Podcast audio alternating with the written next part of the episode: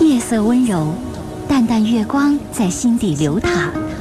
记住了，忘掉了，往事在回忆中若隐若现。褪去伪装，婚姻、家庭、情感，一一诉说。来吧，走进这里，电波里的心灵小屋，一起聆听城市夜晚最真诚的声音。陈峰与你相约，为你情感解惑，给你情感答案。陈峰主播，心事了无痕。心心事了无痕。心事了无痕。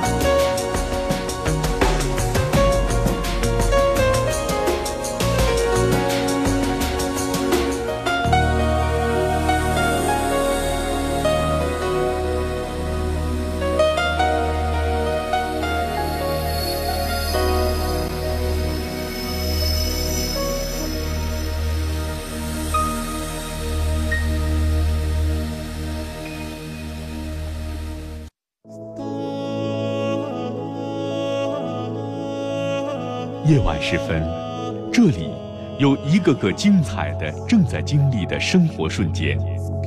这里让您终于可以听到那些已经渐行渐远却无法割舍的婚姻、家庭、情感的牵挂。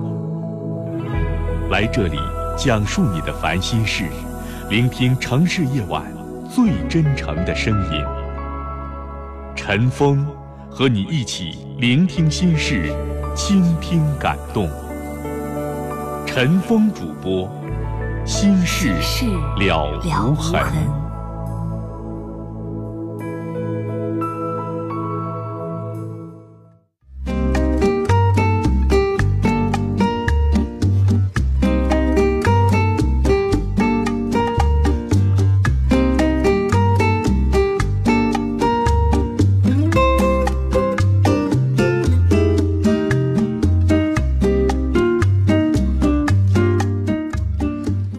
上好，欢迎您收听《心事了无痕》节目，我是主持人陈峰。今晚的导播呢是佳龙。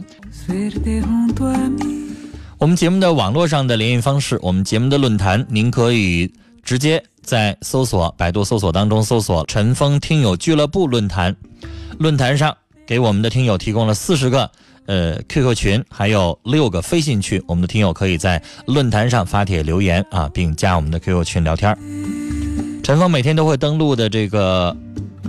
微博啊，新浪微博当中直接搜索 DJ 陈峰，A B C D 的 D，J K 的 J，或者是您直接搜索陈峰微博，早晨的晨，风雨的风都可以。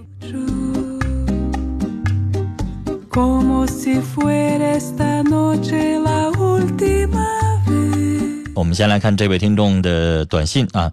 他总共发了有四条的短信，编辑了一呃，给我加了一个序号一二三四啊，非常感谢细心的听众，这样陈峰在念起来的时候更方便啊。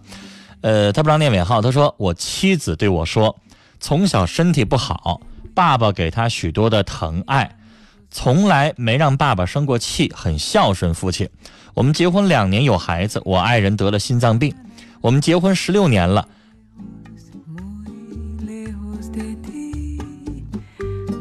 我为什么在这儿卡了一下壳？您这第一条短信和这第二条短信这内容怎么冲突这么大呀？你说你们结婚两年有孩子，我爱人就得了心脏病，后边又结婚十六年，您这是不是加个逗号啊？两年的时候，您家媳妇儿得了心脏病，现在结婚十六年，是这意思吗？要不然大家弄不明白了，到底结两年还是十六年？说孩子十三了，我们感情很好。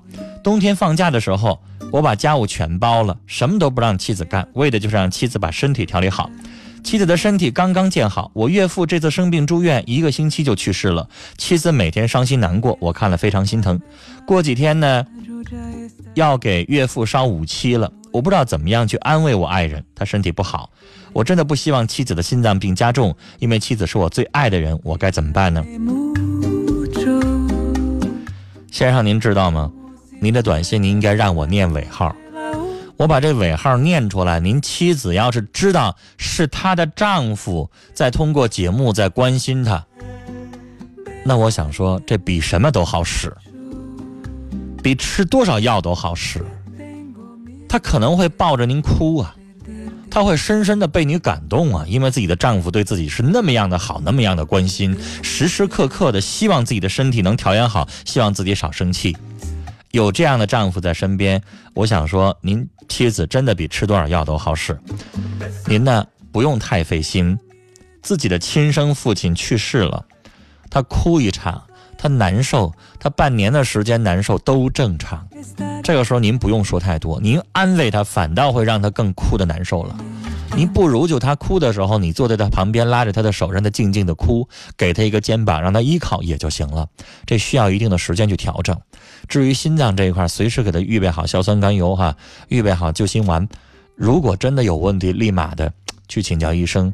但是偶尔也劝一劝，少哭一点，或者哭的不要太伤心啊，想开一点。毕竟父母岁数大了。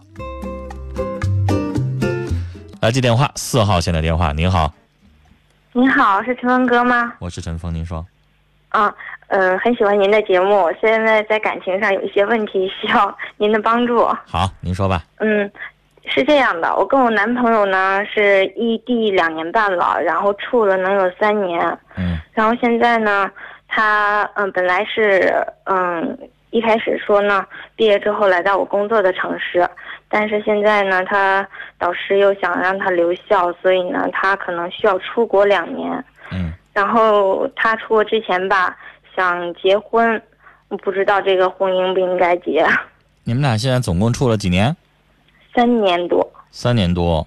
啊。嗯。女孩呢？你觉得他这个出国是短期的行为还是什么呢？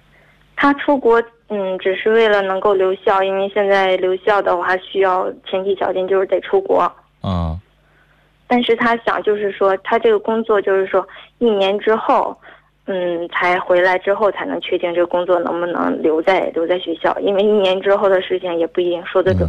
就是出国只是进修，像大学老师需要出国有一个，呃，留学呀，对，就是一个必备条件。嗯，明白。这样的话，可能以后评职称也好，在学校发展也好更好，是这意思吧？对，主要是对，主要是他想留校，就是为了以后能发展的更好一些，发展前景更好。就就跟他念博士那种道理是一样的，是吧？对。那女士，我想问你，你认为这三年的时间，你们俩感情处没处到位啊？可不可以嫁给他呢？去掉他说留学这事儿，出去掉他说出国这事儿，如果正常啊，他留在你这个城市的话，可以结婚，是吧？可以，嗯。啊，那。前后要出国的时间一年呗，嗯，两年，但他一年之后就会决定，就是说能不能留在这个学校。他现在呢也不想留在国外，如果国外有发展机会好的话，也不确定。嗯，就是说我们俩我们俩一方面面临就是说他的工作没有确定，另外一个问题就是说两地。嗯，嗯，呃，如果两年之后回来，他多大年纪？三十三了吧？三十三，你三十二。三十啊，对。你现在同意吗？嗯，我现在，嗯，一直在犹豫他家里人和亲戚朋友都不太同意，我自己也觉得是一个很大的问题。就是他父母本身也不同意你们俩在这个出国。同意，同意，同意。啊，他父母。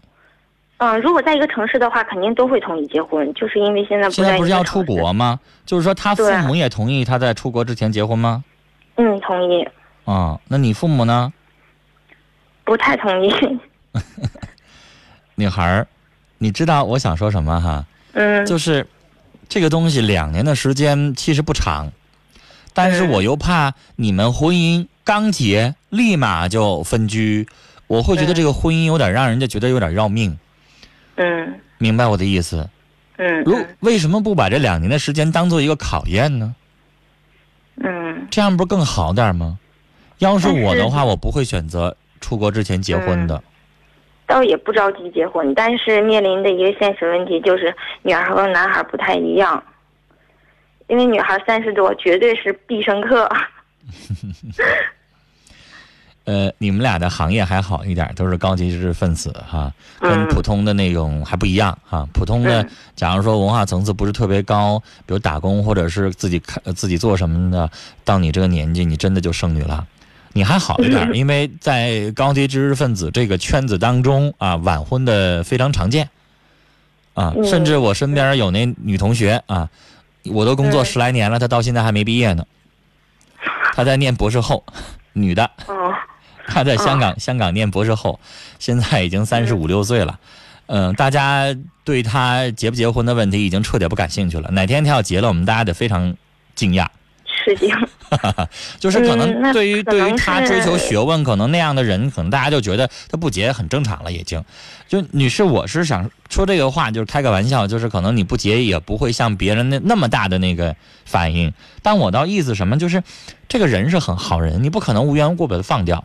但是我又觉得说他出国之前你要结吧，等于是给你们两个人下了一个套儿嗯，给你们两个人绑上了。而这个绑是不是适合，我又不敢说。我倒觉得，如果你们两个人没有绑上，没有给你们两个人身上贴个标签、绑个绳子的话，我倒觉得这个感情两年可能非常自然的就过去了。明白我的意思吗？嗯没准处了一年半，因为他也不是两年就一次不能回来的，可能没准处了一年，或者是你你经过了一段考验，没准你就想通了，你就可以结呢。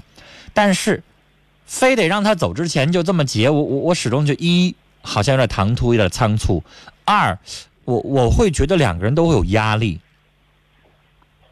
明白吗？嗯嗯，而且我觉得那个婚姻成了形式，对你们两个，人三年有必要结了婚，因？为结了婚也不在一起，对呀确实是没必要用婚姻，也不是说想用婚姻去拴住。但女士，我想跟你说，嗯你的这个男朋友处了这么多年了，我认为他是想给你一个名义。嗯，他也可能觉得，因为女士，你要知道，他现在在出国之前跟你结婚，对他没啥好处啊，他有啥好处呢？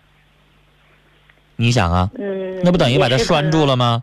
如果他要在国外的时间跟哪个女的要不三不四了，那现在结了婚，他就成罪人了，他就成了千夫指外人骂的人了。不过我觉得他就是说想他结嗯出国之前想结婚，也算是一个比较负责任的表现，对呀，我的意思是说，他是想给你个名很随随便便的人。对，他是想给你个名分，想让嗯你呢穿一个定吃个定定心丸儿这个意思嗯嗯啊，让你这两年能够消消停停地等他，就这意思。而且对他来说，对你来说，他也想给你下个这个什么定身锁之类的东西。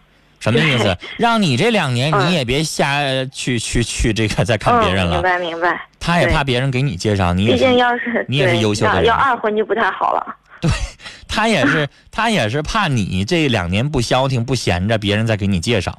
嗯，都是这个意思。但是我我倒觉得他是好意，嗯他绝对不是说不负责任。不负责任的男人，我马上我就要走了，我出去我可以远离你了。我出去之后，什么样的人都有了，没准我还找一个外国的女孩呢，哈，我还可以潇洒一下子呢。我为什么要给自己身上整个套呢？是吧？嗯，那女孩她现在主动提出来了，我倒觉得她是个值得嫁的人。嗯啊、但是你跟他去表述这个话的时候，把我刚才这些话都说清楚，我不太同意去去结，我认为没有必要，没有必要这么去束缚两个人。你告诉他，这么结了就是一个虚的一个壳子嗯啊。如果两个人思想上、精神上出轨了，那该出轨还是出轨。用这个，用这一张纸，想绑住谁绑不住的啊。我我倒觉得嗯就是说，如果两年之后，也许他留在国外，如果他真的想和我在一起的话，他就是说会会问我想不想出国，是吧？嗯，如果他回来定居到别的城市了呢，那就是说看我想不想过去了。对呀、就是嗯其实我觉得不要这张纸，两年之后该怎么着还怎么着，嗯、是不？是？嗯，而且女士用不着两年，你进行的过程当中发生什么事儿，你就可以根据情况来看了，都不一定非得在一个两年。城市的话，可能也会面临一个工作的问题哟。人家都出国的机会都有了，人家回来可能就不仅仅猫在你们这个小地方了嗯啊，人家挣的就比你多了。如果到时候人家愿意把你接走，女士，你不还高高兴兴的去啊？你这一个月才挣多少钱但是？肯定就找到那种有编制的特别好的工作就很难了。那你这挣多少钱呢？你一个月挣两千块，他给你找到一个大城市，没有编，但一个月挣两万块，你不去啊？嗯 对不对？嗯，两万块对于咱有的时候们，没必要把编制看那么严重。因为女士，你知道你那个城市，我我我会想当然，我认为是两千块左右的收入，就是一，没哎有四四千块吧？哎呦，那不少啊，嗯，那不少，那很，而且工作性质很稳定嘛。那不少，那你就看，比如说他去的那个地方，那个工作给你安排的是大概是多少钱的，这很重要啊。就像我说的，嗯如果从从两千变两万的话嗯，一下变成你一年的工资，干嘛不去啊？还在乎什么编制不编制了？他也不希望我太累，他就说将来就是让我再考个博士，反正就那么读着，然后就是随便找一个稳定的工作就行。那是未来的事儿了，咱俩不讨论了啊。嗯眼不 前的事儿就是这个婚，我不太同意结。嗯啊好了，嗯，我的意见表达完了啊，聊到这儿，再见。来接四号线，您好。喂，喂，你好，您好，您说，哎，是那个陈老师吧？我我是陈峰，别叫老师，哎您说对。对对哎，我就是有个事儿，我想请教你，就嗯是我的弟弟吧，就是从零五年的时候就开始买彩票，一直买到现在，都输了十多万了。完了，那个这两天这不又又那什么吗？又输钱了，完要把房子也卖了。你说我可怎么办呢？要卖谁的房子？卖他自己的房子。那先生他儿子他也不管，他家里他人都那个就是好像是那个，呃，那就是那个夫妻都离婚了。你说，完了老人他也不管，一分钱他也不给，孩子衣裳啥啥啥也不管，啥也不买。你说嗯那个，我也寻思，你说他房子要卖了，他不就没有那个再也没啥啥也没有了？你说他是不是也太不理智了？我说怎我我们家里亲戚总总劝都劝他拿这个钱就是买彩票，是不？嗯，就是买彩票。先生，其实买彩票现在按他这个情况就是赌博，而且是巨额赌博。对呀、还买黑彩。我说我现在也那个家里头人也劝不了，说父母这这也都劝不了的。那先生我也劝不了。您也知道，我跟大家一样，我也是普通人，我也劝不了。您现在您弟弟这个状况啊，他着了魔了，不是咱们用言语能劝的。如果您要真想帮他的话，从今天开始想办法把他们家那房照藏起来，让他卖不了这套房子，这就只能是就事论事。就这件事情，他现在惦记房子要卖，是吧？那咱们把房照藏起来，也只能做到这儿了，别的咱做不着。我这是就是那个通过法律途径能制约他吗？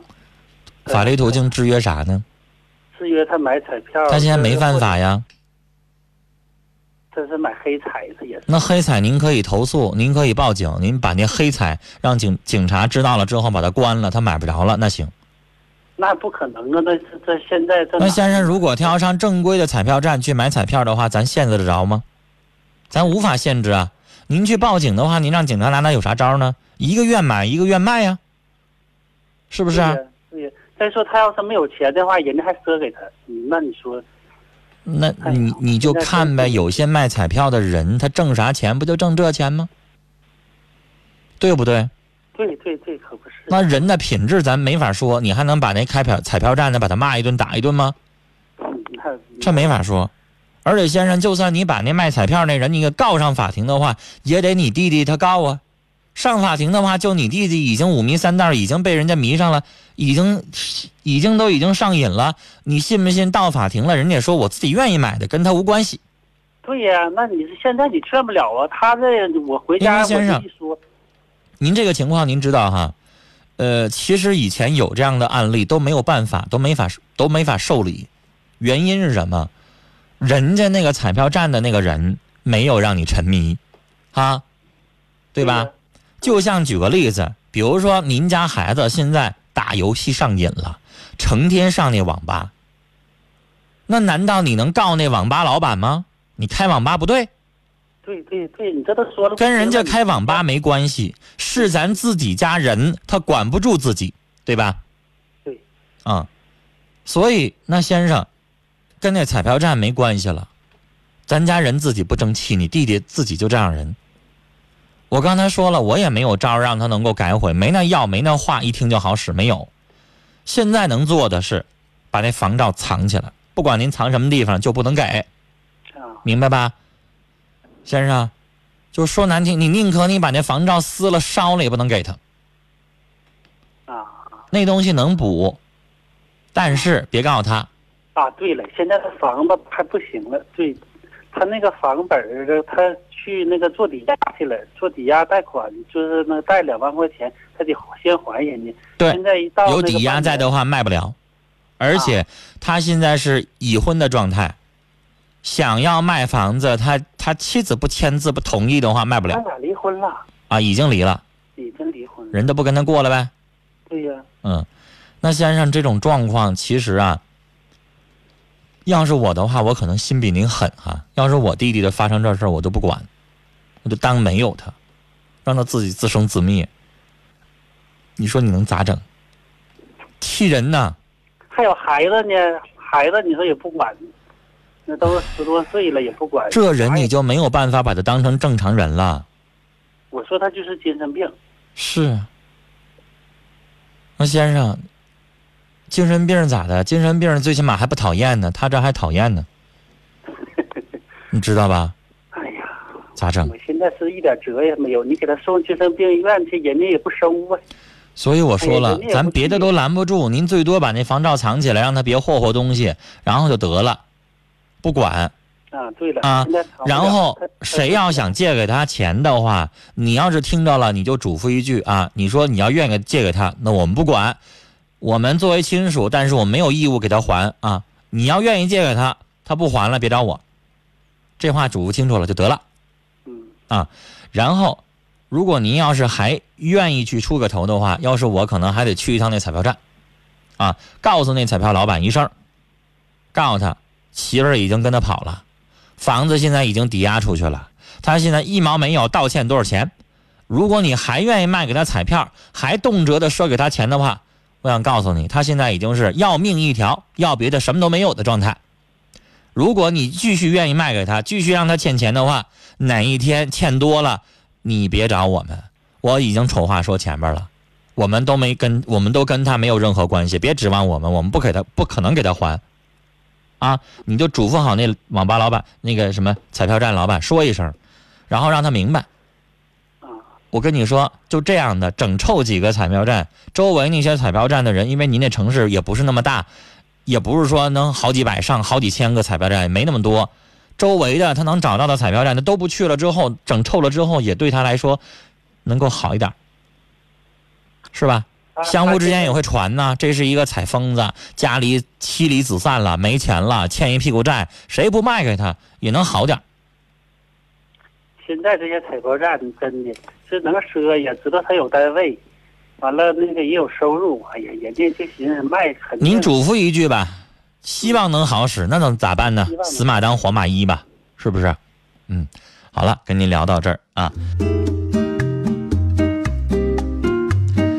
六六三幺的听众说：“谢谢您的鼓励，我知道怎么办了，我会好好疼爱我的妻子，让她早日从悲伤当中走出来，也让我最爱的妻子做一个幸福的人。祝福我们吧，祝你们幸福。”六零二五的听众啊，在评论啊，我们刚才的节目当中的事儿，说女人的心海底针，真是令人难以懂啊。用真心去对待她，会得到一样的回报吧？对吗？当然，但有的时候真心啊不一定得到同样的回报，这要分人。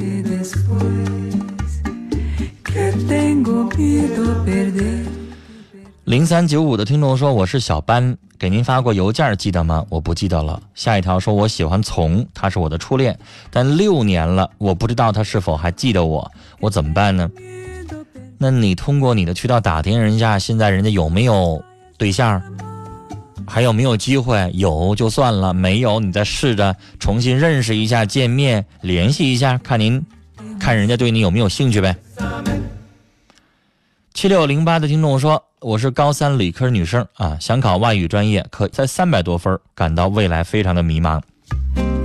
你的这个分啊，只能上三表的院校的这个外语专业了。如果你要想考一好学校的外语专业的话，你这个情况今年看来是希望不大了。”好，听众朋友，接下来是广告信息，回来继续来收听我们的节目。